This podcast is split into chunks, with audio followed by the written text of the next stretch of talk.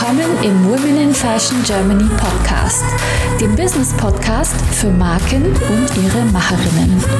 Von mir, Sibel Rozart und mit spannenden Talkshow-Gästen. Heute zu Gast Anja Domres. Liebe Anja, schön, dass du heute bei uns in der Show bist. Ich freue mich riesig. Ich freue mich auch sehr, liebe Sibel. Wie schön, dass es klappt. Erzähl doch mal, Anja, wer du bist und was du machst.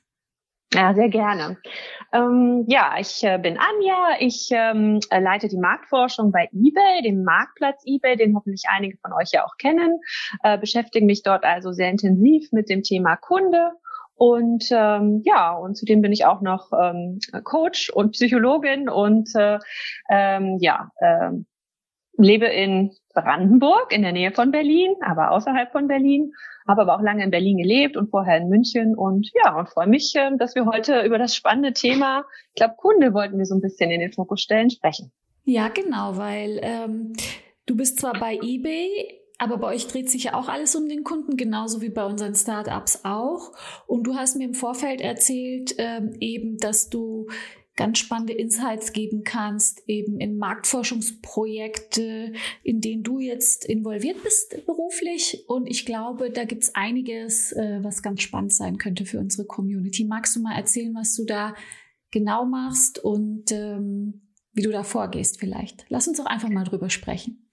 Genau, können wir gerne machen. Also ich denke, ähm, die meisten der Zuhörerinnen und Zuhörer haben vielleicht auch schon mal in irgendeiner Form mit Marktforschung Kontakt gehabt. Ähm, ähm, was, glaube ich, generell da ganz wichtig ist zu verstehen, ist, dass es da ganz verschiedene Formen gibt, dass es aber immer darum geht, den Kunden zu verstehen und daraus abzuleiten, äh, wie man äh, sich als Marke oder auch als Unternehmen ähm, ja, aufstellen, positionieren möchte, verbessern möchte. So ganz grundsätzlich. Das kann man, glaube ich, ähm, auch so ganz allgemein sagen, weil das gilt für große Unternehmen als auch für ganz kleine. Also ich finde, den Kunden verstehen ist für alle wichtig, ähm, denn ähm, ja, ähm, wenn man sich mit dem Kunden eben intensiv beschäftigt, wird es auch immer klarer, ähm, ja, wie man sich entscheiden soll, wie es weitergehen soll und was man tun sollte.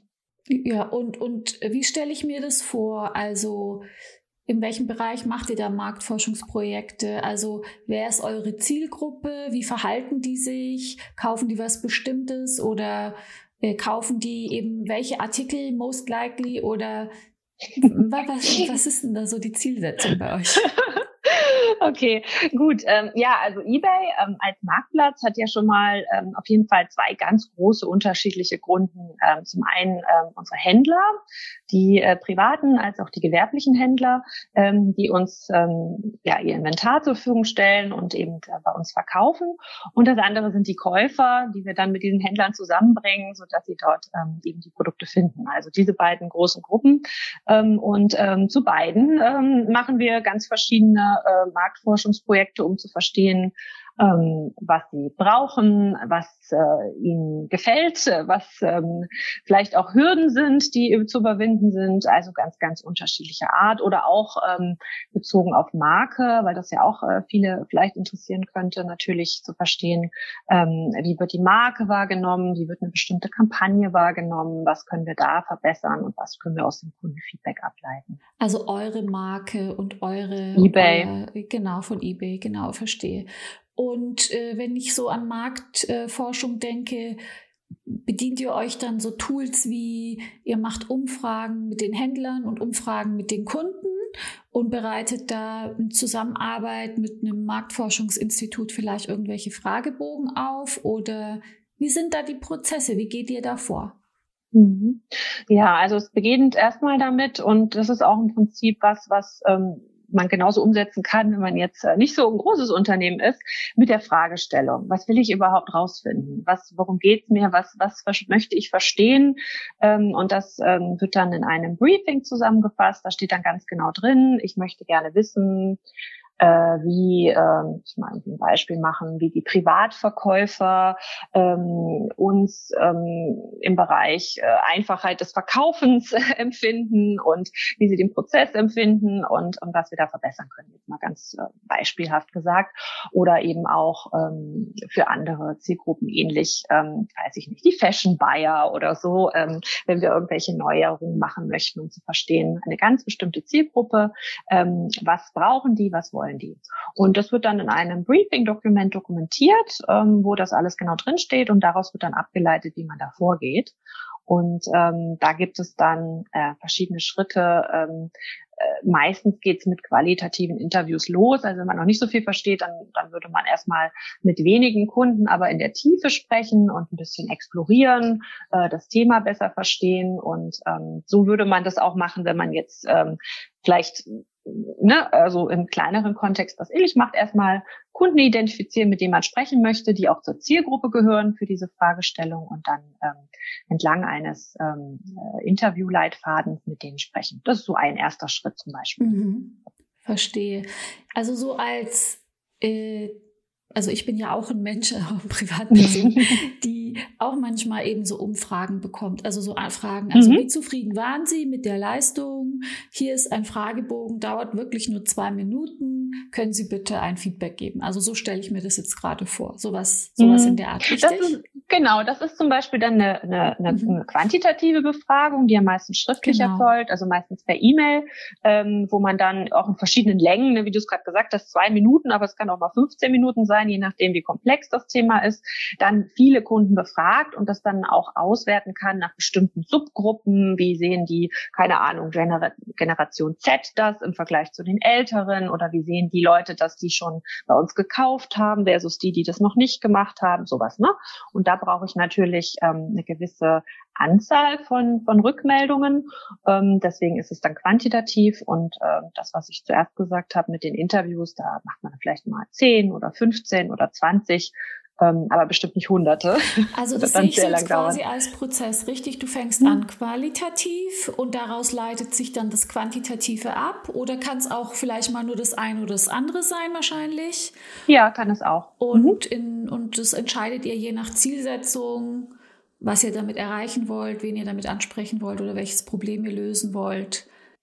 Genau, also es läuft äh, vor allem darauf hinaus, was ich halt gesagt habe, ähm, welche Frage soll denn beantwortet werden und wie möchte man, wie möchte man denn die Ergebnisse nutzen, für welche Entscheidung, ja? Und ähm, wenn ich ähm, ja, äh, je nachdem, was äh, was diese Entscheidung dann ist, ähm, bietet sich dann die eine oder andere Methode mehr an. Ja. Und wenn man gar nichts weiß über die Gruppe, äh, weil die vielleicht eine neue Zielgruppe ist oder ein neuer Markt oder so, den man sich da erschließen möchte, da muss man natürlich erstmal ein bisschen ähm, äh, explorieren, bevor man überhaupt äh, einen Fragebogen konzipieren kann, der dann sinnvoll ist. Ja, weil sonst fragt man vielleicht Dinge, ähm, die gar nicht, die gar nicht relevant sind. Und Insofern, genau, Gerte, sprichst du jetzt genau das an, was ich meistens als Privatkunde erlebe. Darauf wollte ich eigentlich hinaus. Okay. Dass das ganz oft ganz schwierig ist, weil ganz oft ist es gut gemeint und die Fragen, also ich, ich mache nur, ich nehme bei sowas gerne teil, wenn ich entweder extremst zufrieden bin oder ich wirklich ein Verbesserungspotenzial sehe. Und mir passiert es in 80, 90 Prozent der Fällen,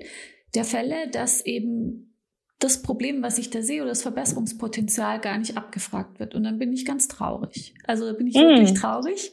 Und es erscheint mir eine richtig große Herausforderung zu sein, da auch ähm, wirklich ähm, die richtigen Fragen zu stellen. Ich stelle mhm. mir das richtig schwierig vor. Also ähm, vielleicht kannst du ja mal ein Beispiel nennen, wie ihr mit einem ganz bestimmten Ziel, vielleicht eins, was auch unsere Zuhörer, Zuhörerinnen interessieren könnte, wie ihr da, was ihr da gesehen habt, was das Ziel war, wie die Methodik war und wie ihr dann, als ihr die Ergebnisse hattet, wie ihr damit umgegangen seid und wie es zu einer Verbesserung geführt hat. Vielleicht hast du so ein Beispiel für uns.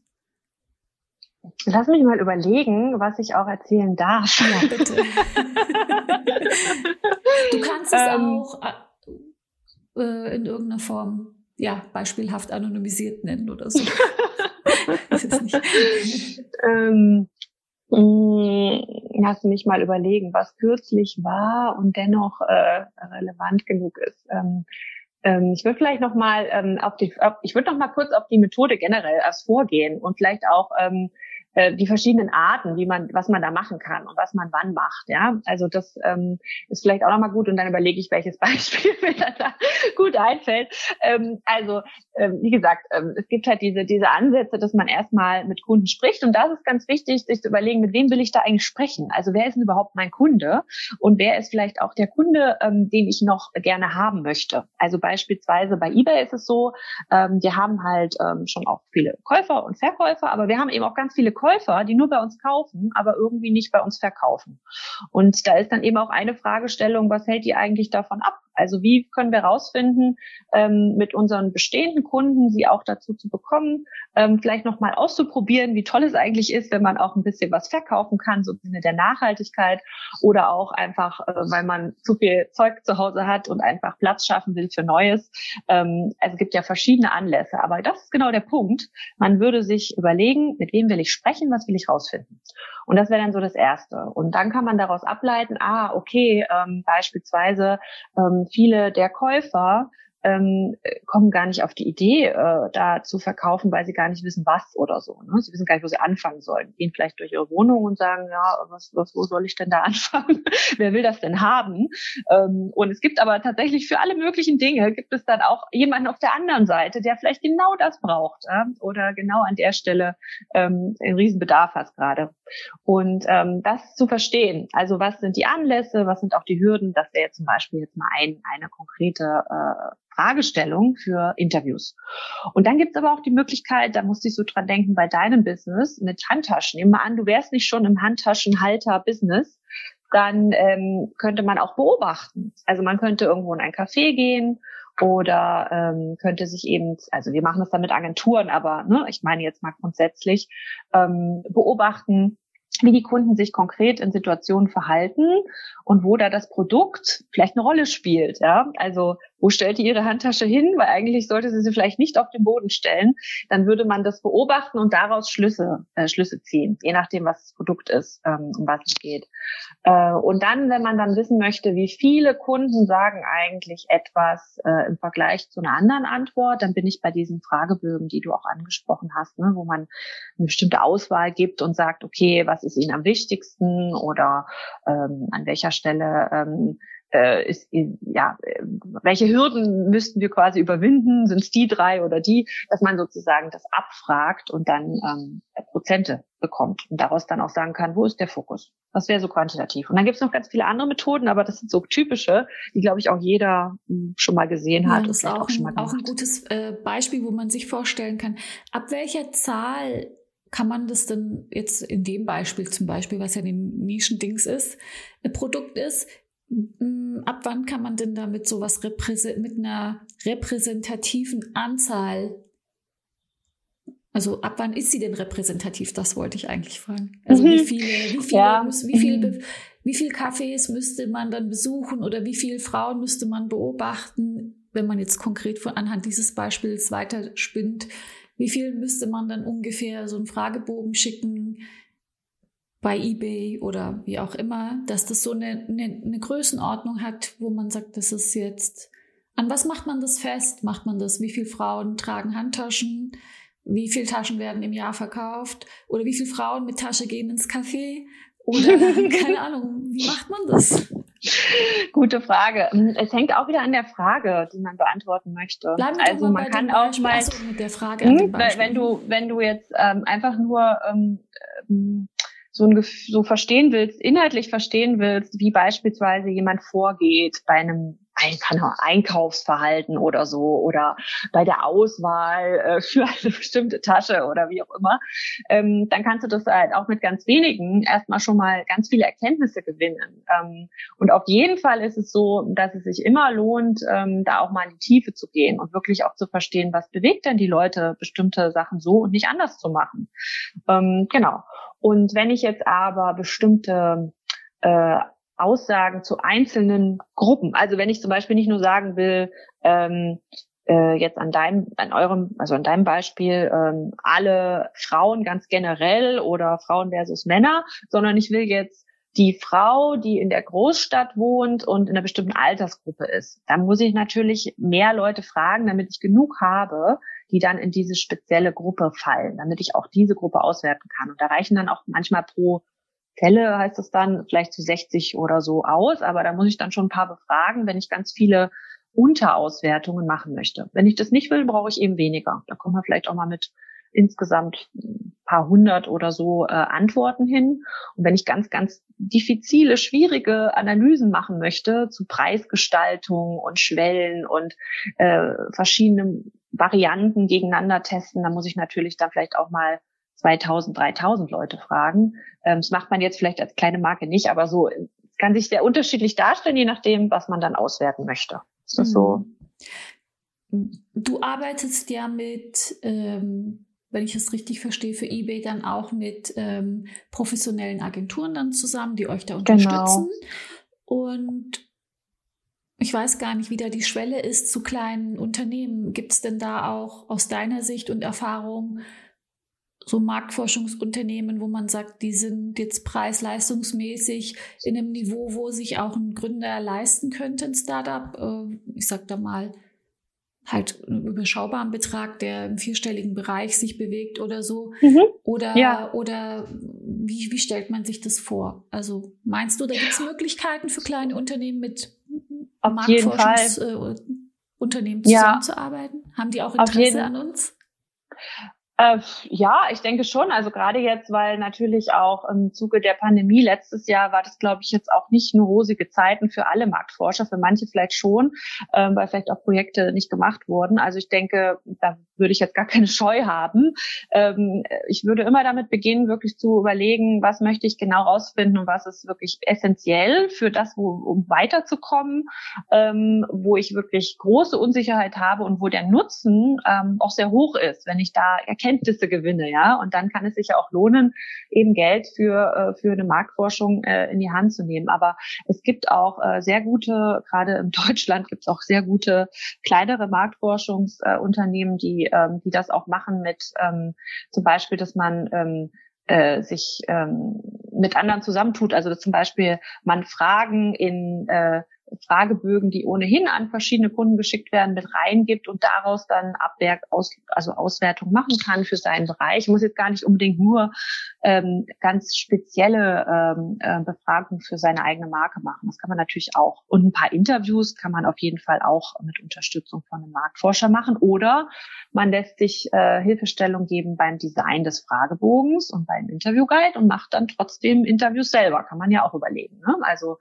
das ist ja auch eine Möglichkeit, mit. Kunden also, wirklich selber zu sprechen. Man muss nicht unbedingt das alles auslagern. Ja, ja ich habe ja so, ähm, kennen auch die Zuhörerinnen und Zuhörer schon ein bisschen und du auch. Ich habe ja so ein bisschen Learning by Doing angefangen und ich habe dann quasi mhm quasi alle immer selber befragt. Natürlich hatte da mhm. jeder eine andere Meinung und eine andere Antwort, weil es auch nicht strukturiert genug war, sage ich jetzt mal. Aber irgendwie Erkenntnisse habe ich mir dann doch rausgezogen. Ich wäre gar nicht auf die Idee gekommen, mich an ein Marktforschungsinstitut zu wenden. Das ist jetzt vielleicht für manche auch ganz spannend zu hören oder drüber mal nachzudenken, ob es wirklich ähm, Sinn machen könnte, weil wir machen uns ja am Anfang auch eben so riesen Gedanken über unsere äh, potenziellen Kunden, wir machen da Kundenavatare etc. und überlegen uns, wer ist denn genau die Zielgruppe.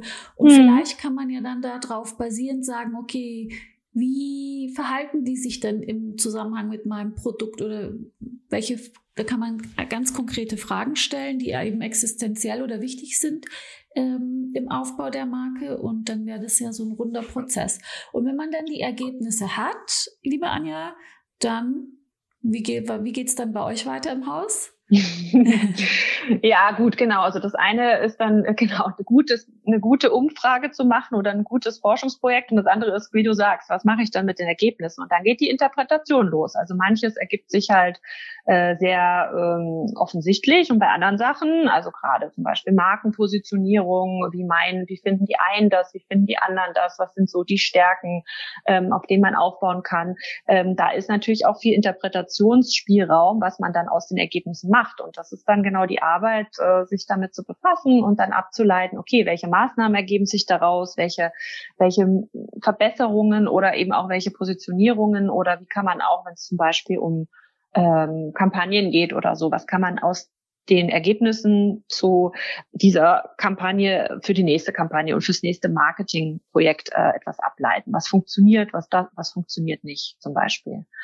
Also da gibt's ganz, ganz viele Möglichkeiten. Das ist dann halt manchmal mit ein paar, mit einfach einer Präsentation der Ergebnisse und Diskussion und manchmal ist es vielleicht ein Workshop, manchmal sind es auch mehrere Workshops. Je nachdem, um was es geht, ähm, kann man das sehr unterschiedlich machen. Ähm, und ähm, ja, genau. Also das Ableiten, dass die Arbeit liegt dann auf jeden Fall bei denen, die, die dann auch damit arbeiten. Und ich unterstütze das dann ähm, bei der Interpretation, ne? weil das äh, kann man auch ähm, immer unterschiedlich interpretieren. Es ist vielleicht nicht unbedingt so, äh, dass es jetzt nur aus den Ergebnissen alles hervorgeht, was dahinter steckt.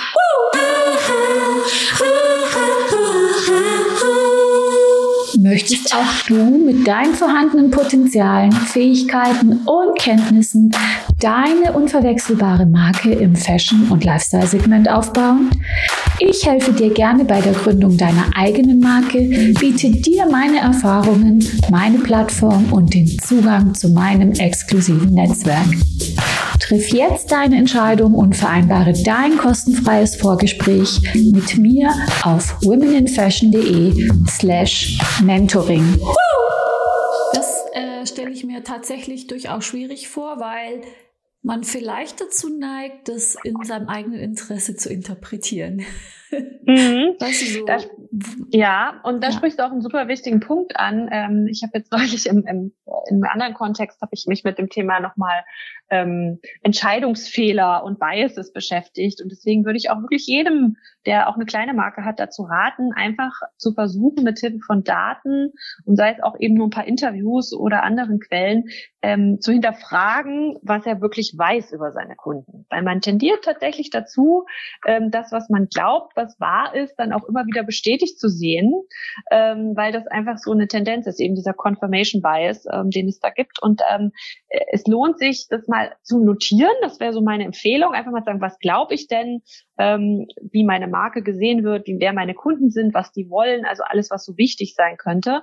Und dann gezielt auf die Suche zu gehen nach Daten und Informationen, die entweder dafür oder dagegen sprechen. Also wirklich gezielt auch mal zu gucken, gibt es vielleicht irgendwas, was auch gegen meine aktuelle Meinung spricht, weil sich zum Beispiel, ähm, das soll ja vorkommen, die Meinung der Kunden geändert hat.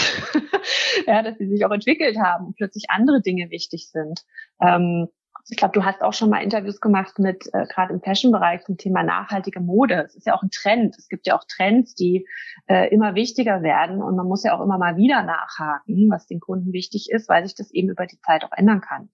Und ähm, insofern lohnt es sich, ähm, eben aufzuschreiben, was man glaubt, was so wie die Welt ist und dann nachzugucken, ob es stimmt. Das ist eine gute Idee. Auf jeden Fall. Ähm ist das für mich wirklich die größte, wäre es für mich die größte Herausforderung in dem Prozess, das wirklich ähm, subjektiv zu halten. Und du hast recht, es verändert sich ja immer wieder auch. Und insofern mhm. ein super spannendes Thema. Ich merke schon, dir geht die Arbeit in dem Bereich auf jeden Fall nicht aus. Nein, auf jeden Fall nicht, weil sich eben äh, genau, also zum Beispiel äh, letztes Jahr mit den ganzen Änderungen durch, durch die Pandemie gab es halt viele Fragen, die auch, ja, wie verändert sich das Verhalten der Kunden?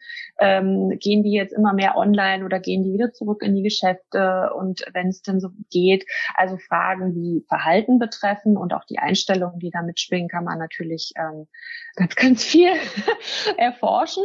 Aber vielleicht auch eine äh, Empfehlung auch noch, man muss auch nicht alles selber äh, machen. Es gibt auch gute Quellen, die man sich ähm, suchen kann und auch teilweise auch vielleicht Studien vielleicht einkaufen kann oder äh, günstig ähm, Tools nutzen, ähm, die es halt gibt, äh, Google Analytics oder so, wo man auch viel ähm, nutzen kann, was schon da ist, ohne dass man jetzt eine große Marktforschung machen muss.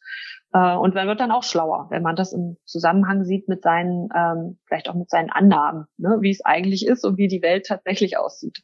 Ja, da ist Google Analytics auf jeden Fall ein Segen. Im E-Commerce-Bereich kann man da unwahrscheinlich viel ableiten. Also dann hat man zumindest schon mal was, die, was das Thema, genau, wer kauft eigentlich bei mir ein, Geschlecht, Alter, ähm, genau. wie oft kommen die auf die Seite, bis sie kaufen, an welchen Tagen kaufen die, zu welchen Uhrzeiten und sowas.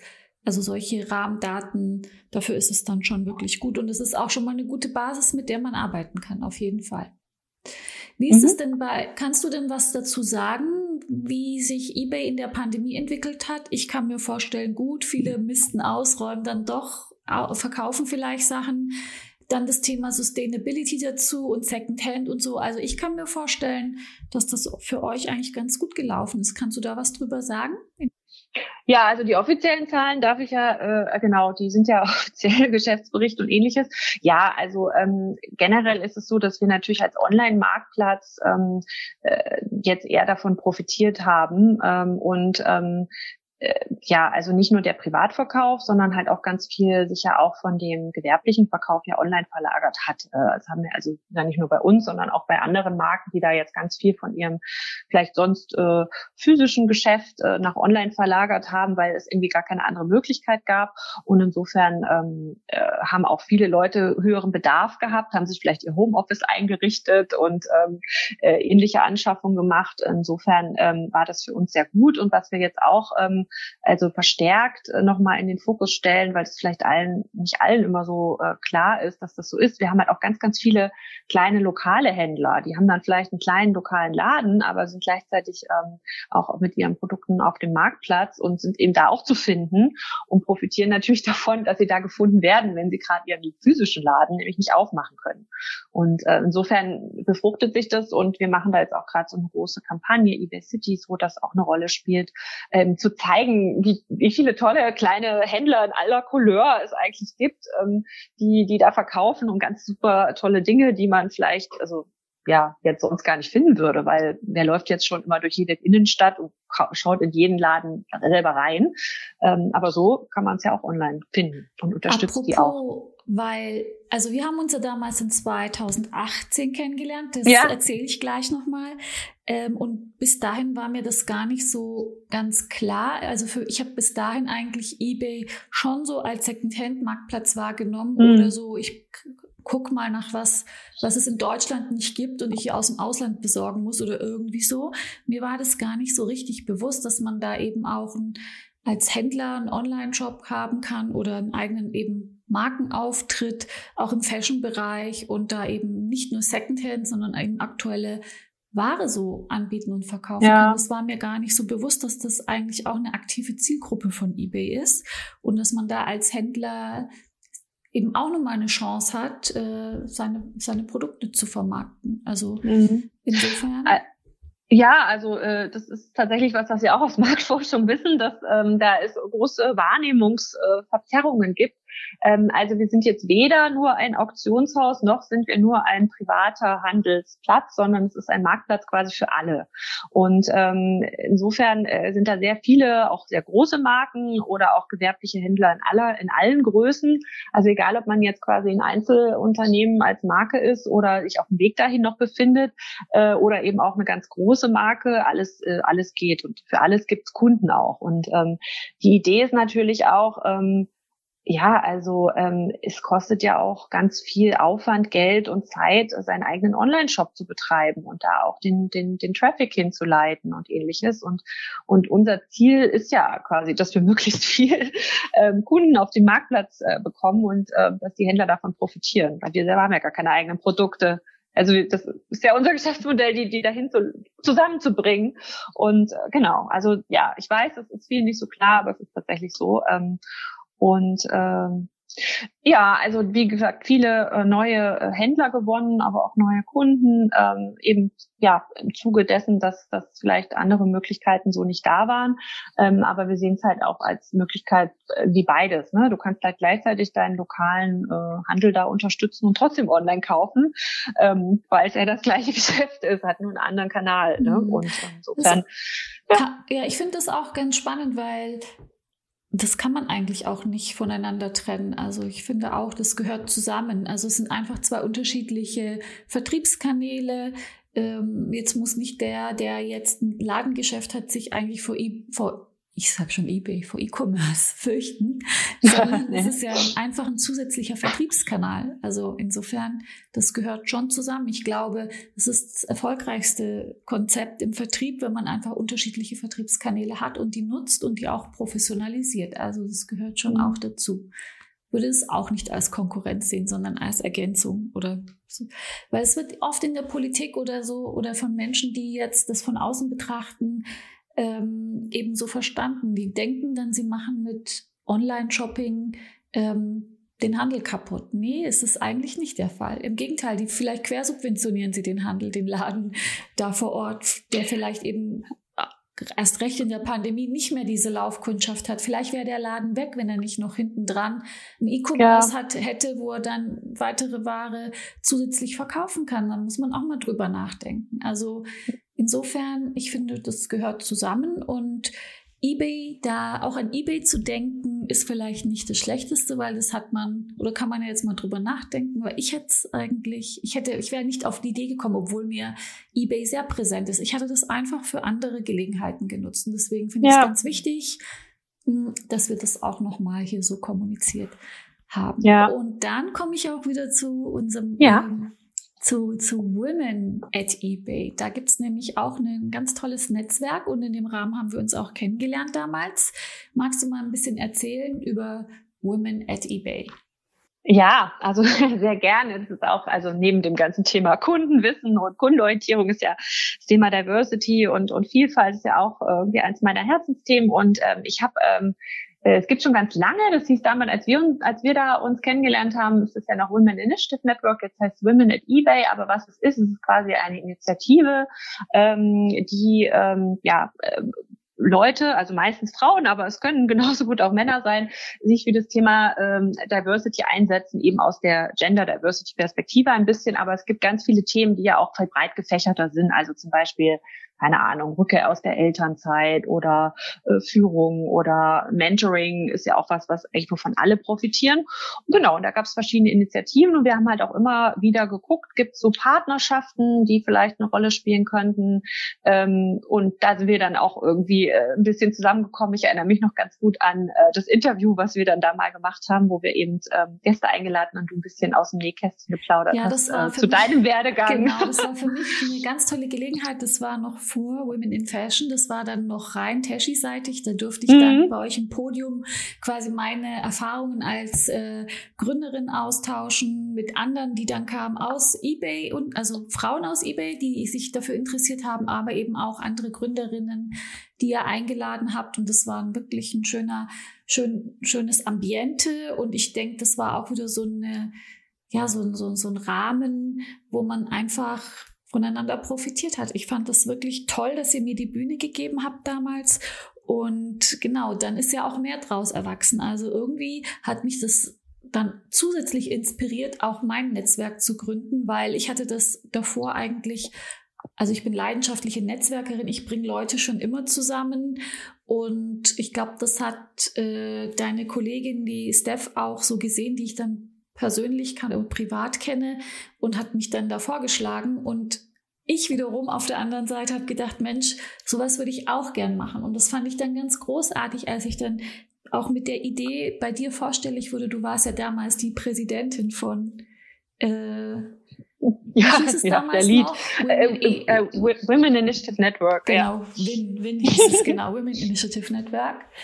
Ähm, genau, und dass du dann auch wirklich ähm, mir die Hand gereicht hast und unser erstes Panel, das wir dann organisiert haben hier in Berlin 2018 ähm, zum Thema Netzwerken, dass ihr da eben Teil davon wart und mir so einen Kickstart gegeben habt. Das war wirklich ähm, ja, es war der erste Schritt dieses Netzwerks, also es ist die Basis dieses Netzwerks und deswegen freue ich mich, dass du heute auch als Gast in unserem Podcast ja. dabei. Das finde ich ganz toll, dass über die Jahre eben auch die Freundschaft und die Partnerschaft so äh, bestehen geblieben ist. Und ich kann mir vorstellen, dass wir vielleicht künftig auch wieder weitere Projekte, wenn es dann die Pandemie wieder zulässt, einfach mal drüber nachdenken können, wie wir uns da gegenseitig unterstützen können, was, was wir dazu beitragen können, äh, bei Women at eBay und vielleicht auch andersrum. Es wäre ganz großartig. Ähm, Ach ja, das wäre toll. Vielleicht eine Sache, die ich noch ergänzen würde, ist auf jeden Fall, wir haben da ja schon auch so eine gemeinsame Idee. Ne? Also äh, Netzwerken heißt halt immer auch voneinander lernen, sich unterstützen, irgendwie so ein bisschen da ja so, ein, so einen positiven Spirit mitgeben und ähm, das ist halt einfach großartig. Also ich fand äh, genau an die Veranstaltung kann ich mich super gut erinnern, weil ich auch grundsätzlich finde, es gibt in Deutschland zu wenig Gründerinnen vor allem, ja, und es gibt auch zu wenige, die sich trauen, ähm, auch ihr eigenes Ding da zu machen und zum Beispiel irgendwie ein Label zu gründen, dazu verkaufen und irgendwie weiterzukommen. Und es ist halt super schade. Und ich glaube, wenn dann irgendwie nur einer dabei ist immer, der dann sagt, das mache ich jetzt auch, dann hat es sich ja auch schon gelohnt. Dann hat sich's gelohnt, wirklich ja. wahr. Oder einer dabei ist, wo sagt, jetzt, ähm, da stand ich auf dem Schlauch und da habe ich jetzt den richtigen Kontakt gemacht und da wollte ich doch schon immer mal jemand sprechen und hatte keinen Zugang oder so. Also und das passiert wirklich regelmäßig, wenn man einfach die Gelegenheiten dazu schafft. Also deswegen finde ich ja. das ganz toll und erst recht, wenn man sich dann eben als unterschiedliche Plattformen dann auch nochmal zusammentut. Das finde ich äh, wunderbar. Also den Mindset finde ich einfach toll. Und Jetzt wollte ich aber noch auf ein anderes Thema kommen, weil du hast mir okay. erzählt, dass du eine neue Passion hast und die heißt mhm. Virtual Reality. Und vielleicht kannst du da noch mal ein bisschen aus dem Nähkästchen plaudern, weil mhm. wir sind ja immer auch auf der Suche nach so neuen Technologien oder ich finde es immer ganz großartig, wenn eben, wenn man über die Branche hinaus sich zusammentut, also zwei unterschiedliche Branchen, von denen man am Anfang gar nicht denkt, dass sie zusammen was erreichen könnten. Und dann entstehen wahnsinnige Sachen. Es gibt ja mittlerweile eben auch digitale Modenschauen auf Avataren und so. Wenn ich dann an Virtual Reality denke, fällt mhm. mir das direkt ein. Und vielleicht kannst du ja ein bisschen was erzählen. Ähm, ja, gerne. Mit deinem, jetzt die Brücke zu schlagen, ist ein bisschen schwierig, aber ich versuche mal, was da mhm. der Zusammenhang ist. Also im Prinzip ist es so, ich beschäftige mich mit Virtual Reality äh, vor allem im Kontext von, ähm, ja, wie kann man das nutzen für Kollaboration, also Zusammenarbeit, aber eben auch für äh, Training, Coaching, Veranstaltung, auch im Zusammenhang mit, wie kann man ähm, das nutzen, um Empathie für den Kunden herzustellen. Das versuchen wir jetzt auch gerade noch ein bisschen als Projekt. Ähm, und ähm, ich finde es halt immer super spannend, sich mit neuen Technologien zu befassen und zu überlegen, wie passt das jetzt zu dem, was es eh schon gibt und wie macht es das besser.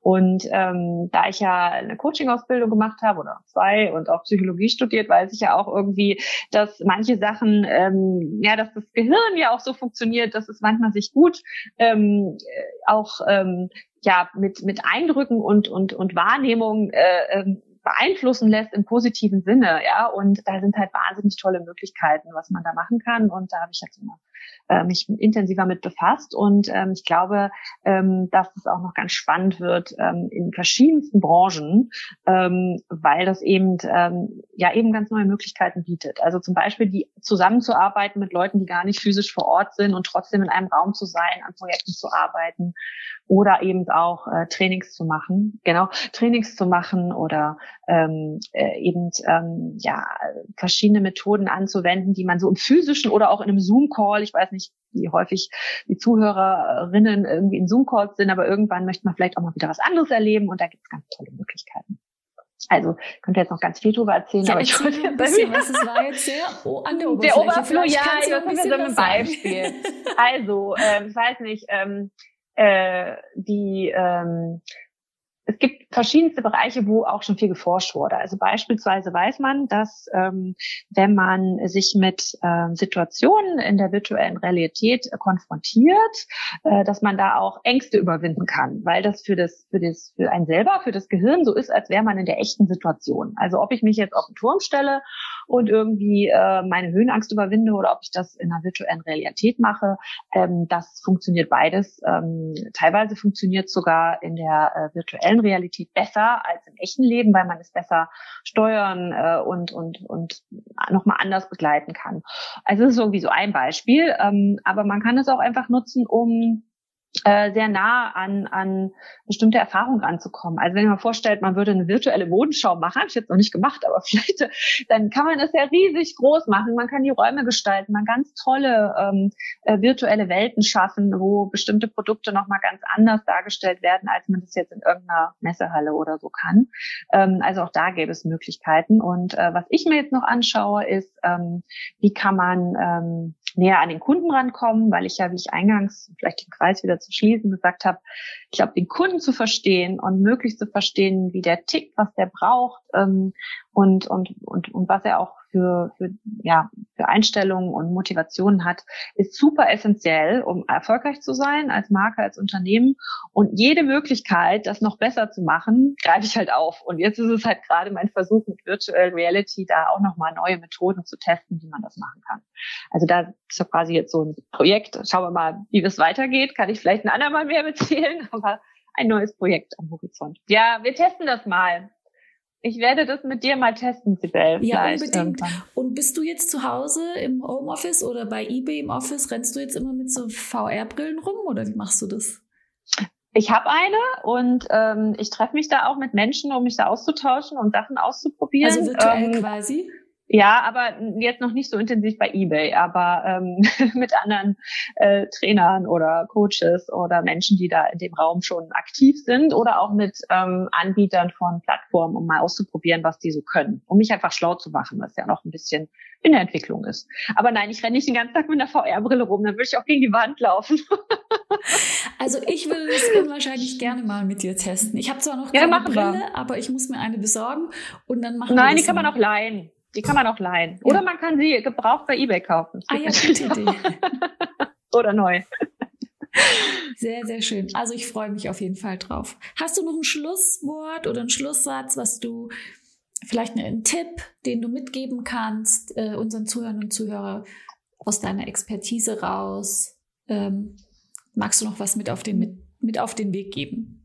Also ich kann sagen, was ich mache, was vielleicht auch für andere relevant ist, jetzt mehr so persönlich, nicht so unbedingt äh, jetzt für die für für das Unternehmen. Also ich glaube, es ist wichtig, ähm, immer mal innezuhalten, egal wie man das macht, über Yoga, Meditation oder einfach irgendwo im Wald spazieren gehen und sich klar zu werden, wo man steht, was einem wichtig ist und was, was sozusagen auch die Themen sind und das eben auch bezogen auf sein Produkt, auf seine Marke, auf seinen Beruf ähm, und ähm, sich auch seine Ideen, seine Glaubenssätze, seine Meinungen alles mal so ein bisschen zu, verwirk zu, zu, zu vergegenwärtigen und dann auf die Suche zu gehen ähm, nach äh, Informationen, nach ähm, Feedback, äh, um das auch mal zu validieren und vielleicht auf neue Sachen zu kommen. Und dann gerne auch mal ähm, eben sowieso mit den Kunden reden, aber auch mit anderen Leuten, um es zu hinterfragen und nicht in seiner eigenen Bubble zu bleiben. Also ich glaube, wir sind ähm, ganz oft, ähm, äh, ja, tendieren wir dazu, irgendwie zu wenig zu wollen, zu wenig zu fragen und dann hinter unserem Potenzial zurückzubleiben. Und der erste Schritt für mich ist das genau verstehen. Ähm, wo steht man, wo stehen die Kunden und dann kann man da ganz tolle Sachen ableiten. Das ist so meine meine Empfehlung, dass das jeder tun sollte. Die Zeit sich nehmen. Das hast du richtig schön gesagt. Vielen Dank, liebe Anja, dass du dir die Zeit genommen hast. Mhm. Und ich freue mich, wenn wir uns ganz, ganz bald auch äh, wieder mal persönlich sehen. Da freue ich mich auch, liebe Sybel. Bis Vielen bald, Dank, hoffentlich. Bis bald. Danke für deine Zeit und danke dir. Danke dir für deine Zeit.